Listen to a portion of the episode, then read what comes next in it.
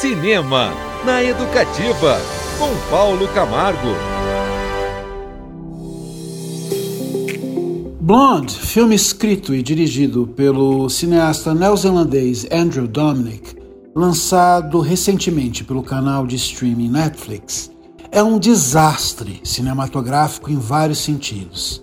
A começar pelo fato de distorcer o romance homônimo da escritora norte-americana Joyce Carol Oates, ficcionalização da vida pessoal da atriz Marilyn Monroe a partir de uma perspectiva feminina e intimista, o traindo e vulgarizando. No livro, que não pretende ser uma biografia, mas um romance baseado em fatos reais, a autora retrata Marilyn como uma mulher que, desde a infância, se debate em um mundo masculino abusivo, que dela se serve sem piedade. Na superfície, o filme aparenta também ser sobre isso, mas não é não. É outra coisa.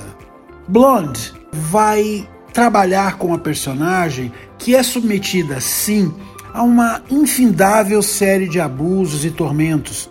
Porém, Andrew Dominic, ao contrário de Joyce Carol Oates, uma das maiores escritoras norte-americanas contemporâneas, não dá pistas de estar tão interessado em denunciar o machismo e a crueldade de Hollywood e suas engrenagens.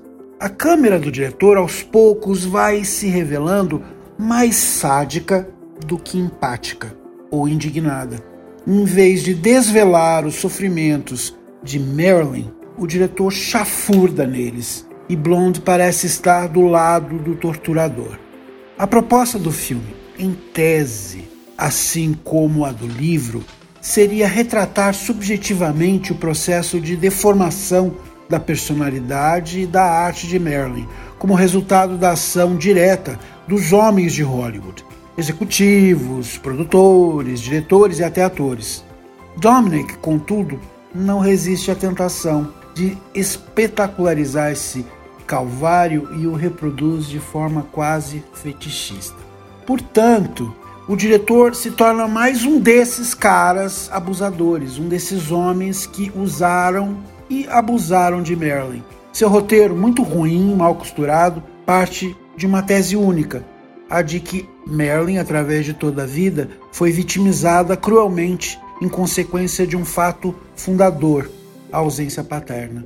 E no fim das contas, o filme, que enche os olhos, até porque ele tem uma visualidade meio maneirista, querendo ser cult, mas que resulta meio brega, é, se apropria de Maryland para fazer um filme que teoricamente deveria defendê-la, mas não o faz. Blonde é um filme pornográfico nesse sentido.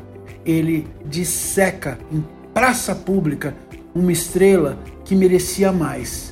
Nós, enquanto espectadores, também merecemos mais.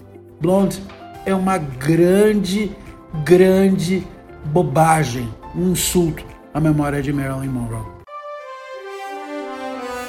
Cinema na Educativa, com Paulo Camargo.